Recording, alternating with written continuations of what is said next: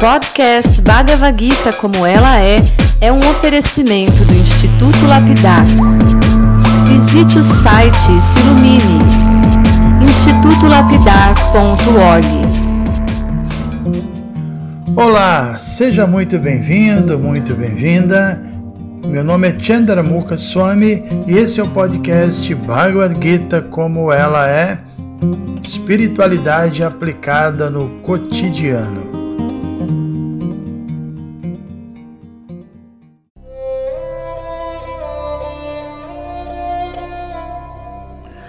Muito bom dia, nossos amigos, nossas amigas. Vamos prosseguir com o estudo do capítulo 13 da Bhagavad Gita, como nós dissemos no áudio anterior. É, Krishna afirma, a partir do verso 3, que a gente vai, vai poder ler agora, que além da alma individual residir em seu corpo específico, ele também está residindo no coração de todos através de uma de suas expansões que é chamada de Paramatma, Paran é suprema e Atma é alma, ou seja, super-alma, né? Então vamos ao verso propriamente dito, que é o verso 3. Ó Arjuna, descendente de Bharata, você deve entender que em todos os corpos eu também sou o conhecedor. E compreender este corpo e seu conhecedor chama-se conhecimento. Esta é a minha opinião. Incrível, né? Então a gente sabe que, sem dúvida, Krishna é a maior autoridade no tema, mas aqui ele fala Matamama, essa é a minha opinião. Uma, assim, uma atitude humilde dele, né? Porque ele não precisava é, na verdade, a posição dele é suprema em termos de conhecimento, mas é isso aí. Ele emitiu a opinião dele, como diz o ditado: manda quem pode, obedece quem tem juízo. A gente pode até adaptar um pouquinho esse ditado para opina quem sabe e aceita quem tem juízo, talvez, né? Então vamos lá, né? A gente está falando sobre dois Kshetragyas, né? Dois Gyas, conhecedores ou pessoas que são conscientes de Kshetra, do corpo material. O corpo material, já falamos várias vezes, é chamado de Kshetra, é o campo no qual o ser vivo agora está podendo atuar. Cada um tem seu corpo, seu Kshetra, seu campo, seu karma, seu limite de atividades. O ser vivo é uma alma individual né?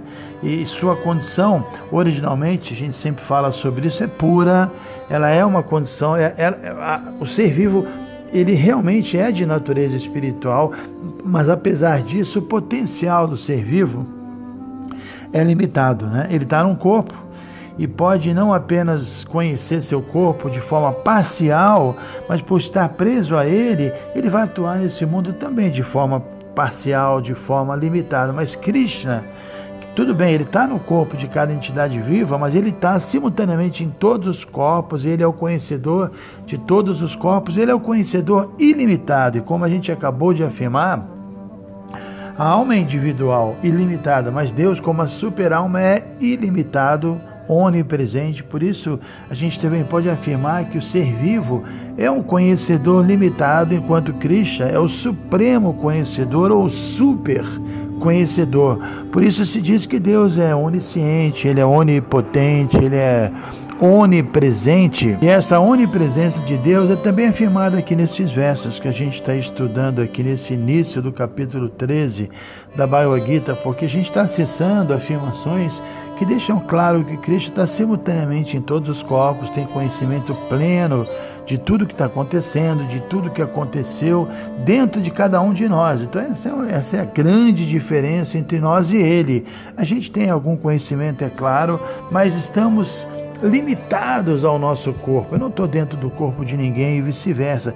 Krishna, porém, está simultaneamente em todos os corpos, é por isso que ele é conhecido como supremo conhecedor ou onisciente. Então a gente deve levar em conta três diferentes assuntos ou tópicos que a gente está estudando aqui. Primeiro, a entidade viva, que é a alma individual, não é? a alma individual, o ser vivo, depois a matéria, a energia material da qual é feita o corpo material e finalmente a superalma onisciente. São três coisas, né?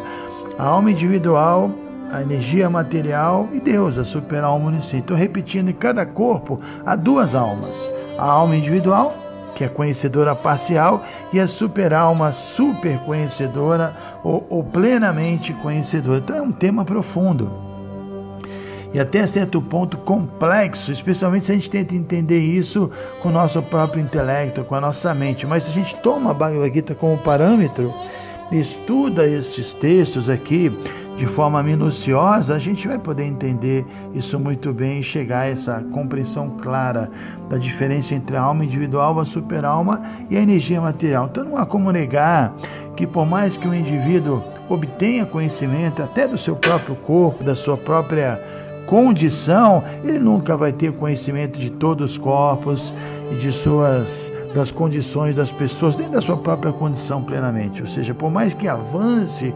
espiritualmente, até por mais que alguém consiga atingir a, a condição perfeita, que é considerado samadhi, ainda assim o ser vivo nunca vai ser onisciente, né? Essa é uma das diferenças entre nós e Deus. Ele sempre sabe de tudo, ele é sempre onisciente e por mais que a gente consiga avançar, sempre para nós vai, vai existir algo que nós não entendemos, que nós não conhecemos, algo a aprender, algo a conhecer. Deus nunca perdeu a sua onisciência, né? Não é que ah, todos nós somos Deus e um belo dia vamos retomar nossa condição de Deus. Mas por que perdemos essa condição? Se, se, se, realmente somos Deus e agora estamos em ignorância, existe um, um fator superior a nós que teoricamente seríamos Deus, né? Que, que, que, estaria nos influenciando. Então não somos Deus, porque existe um, se existe um fator que pode nos influenciar, então isso tudo é muito estranho. De qualquer maneira, o, o que esses versos definem como guiana ou conhecimento é saber distinguir a diferença entre corpo, que é o campo de atividades do ser vivo, o próprio ser vivo, que é a alma individual, que é o conhecedor do seu corpo e executor das atividades nesse mundo, e finalmente Deus, a super-alma que está presente em todos os corpos, que, portanto, é o supremo conhecedor de todas as atividades de todos os seres vivos. Então, são três coisas que definem o conhecimento: entender a diferença entre matéria, tecnicamente chamada aqui nesse capítulo de Prakriti, depois entender a alma individual, que tecnicamente aqui é chamado de Purusha, e finalmente entender Isvara, o controlador supremo, que é a posição suprema de Deus. E como foi afirmado aqui, o ser vivo individual é também um conhecedor, mas a posição dele é falível. Agora, a posição de Deus é evidentemente infalível. O ser vivo, então, ele é sempre inferior a Deus, ele está sempre subordinado a Deus, e mesmo que haja alguns filósofos que são conhecidos como Mayavadis, que são impersonalistas, esses filósofos insistem em afirmar que a alma individual e Deus são a mesmíssima pessoa, mas a gente está vendo aqui, lendo três versos do capítulo 13, que não é nada disso, não é isso que Krishna está afirmando aqui na Bhagavad Gita, né? É, e, e tem mais, quando nós aceitamos nossa posição é, subordinada como um servo amoroso de Deus, e quando a gente desenvolve bhakti ou devoção amorosa, nós experimentamos uma felicidade, um ananda que é ilimitado. Né? E por outro lado, se a gente não aceita essa relação amorosa com Deus e a gente cai no erro de pensar que Deus e nós mesmos somos apenas um, aí nesse momento a ideia de devoção acaba, porque devoção significa o devoto e o objeto que nós devotamos, né? Então essa ideia de devoção, do amor espiritual, que é uma relação interpessoal, deixa de fazer sentido, e quando o amor espiritual deixa de fazer sentido, nós caímos num vazio existencial que é altamente doloroso, né? Sinceramente, não aceitar a existência de um Deus pessoal que é infinitamente qualificado, infinitamente amoroso e que está pronto para se relacionar conosco, esse é o maior problema que a alma individual pode atrair para ela mesma, né? Então, a Bhakti é essa posição, é uma posição que na Bhagavad Gita é considerada ideal. Se você ler o último verso, do capítulo 6, que já fala sobre isso, que de todos os yogis, aquele que desenvolve seu amor espiritual, sua devoção, sua relação amorosa, ele é o mais intimamente unido, que está mais conectado, mais vinculado, o que prova de mais bem-aventurança. Né? Então, Bhakti não é um, um, um meio, Bhakti é o fim.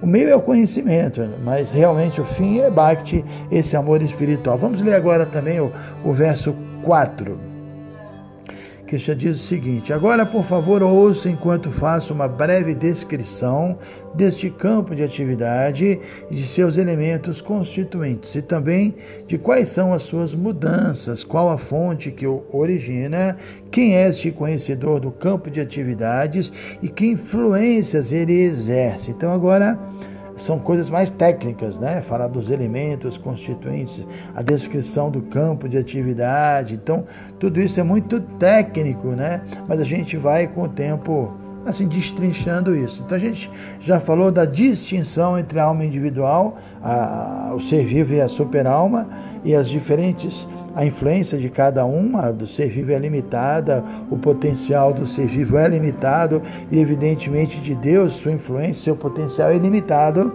Já falamos também do perigo de nós considerarmos equivocadamente a, a pessoa suprema, ou Ísvara, como sendo igual à alma individual, a diva. Então vamos prosseguir agora um pouquinho mais, lendo também o, o, o verso 5 desse capítulo. Vamos lá. Em vários textos, diversos sábios descrevem este conhecimento sobre o campo de atividades e o conhecedor das atividades. Lembrando que o campo é o corpo e o conhecedor é a alma. E também não só o corpo, mas o próprio mundo material. Continuando o verso 5, o Vedanta Sutra o apresenta de maneira especial ao fazer um extenso raciocínio sobre a causa e o efeito. Né? Interessante aqui que Krishna está seguindo o padrão dos estudiosos e das autoridades conceituadas é, quando ele dá uma, uma opinião que está se baseando no Vedanta. Né? Isso é interessante porque é, no capítulo 15, é, no verso 15, inclusive, do capítulo 15, tem uma afirmação muito interessante de Krishna, que ele mesmo se coloca como Vedaistya Savairaham, ou seja, que ele diz: Eu sou o conhecedor maior de todos os Vedas, Vedaistya Sarasa, todos, né? Vedas. Então, aham, eu sou assim, o, o, conhecedor dos Vedas, e ele também diz que ele é Vedyaha, ele é objeto supremo que, de, que deve ser conhecido através dos Vedas. Ele é o conhecível e também ele fala: Eu sou Vedanta Krit, eu sou o compilador do Vedanta, porque Vyasadeva, que compilou os Vedas, na verdade é uma encarnação literária de Krishna. Finalmente ele diz: Eu sou Vedavit, aquele que conhece plenamente os Vedas. Né? Então, Krishna citar aqui o Vedanta chega a ser até um pouco engraçado, né? também uma condição humilde, dele mostrar que a gente não precisa mais especular, está tudo já registrado. Então o Vedanta, especificamente o Vedanta Sutra, ele é aceito entre os eruditos que estudam os Vedas como assim o, o texto que apresenta de forma mais autorizada o conhecimento absoluto, né? e, e Krishna aqui também está falando sobre opinião emitida por diferentes sábios. Enfim, ninguém precisa especular, ninguém precisa entender as coisas valendo dos seus sentidos limitados. Né? Tem os sábios, tem as escrituras védicas, tem as escrituras como a Gita, o Vedanta, os Puranas, sobretudo o Bhagavad Purana, que é o chamado Havatan, tudo isso é, é, toda, tudo que a gente precisa fazer está apresentado de forma muito clara nesses textos e também tem muitos sábios que comentam essas escrituras e que nos ajudam a entendê-las ainda melhor. Os Puranas, o Srimad Bhagavatam sobretudo, é, é, são, são textos falados pelos grandes sábios que alcançaram a autorrealização. Tem diálogos impressionantes sobre esses temas. Então, essa é a forma de adquirir conhecimento transcendental, estudar os textos védicos, seguir os passos dos sábios do passado e também temos que aceitar um guru, um, um guia espiritual vivo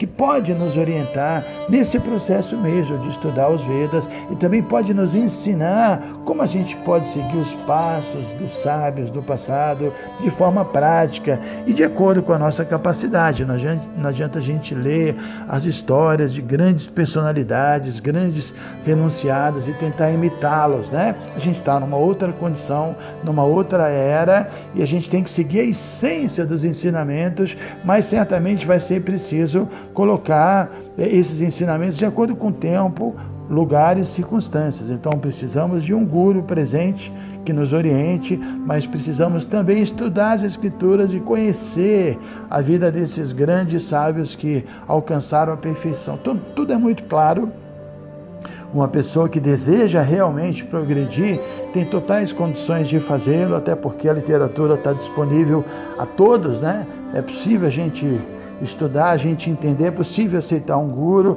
existem gurus aqui no Brasil também, então está tudo muito favorável para a gente avançar espiritualmente, ok? Muito obrigado, vamos prosseguindo nesse capítulo 13, amanhã a gente lê mais alguns versos. Um bom dia a todos vocês, Hare Krishna.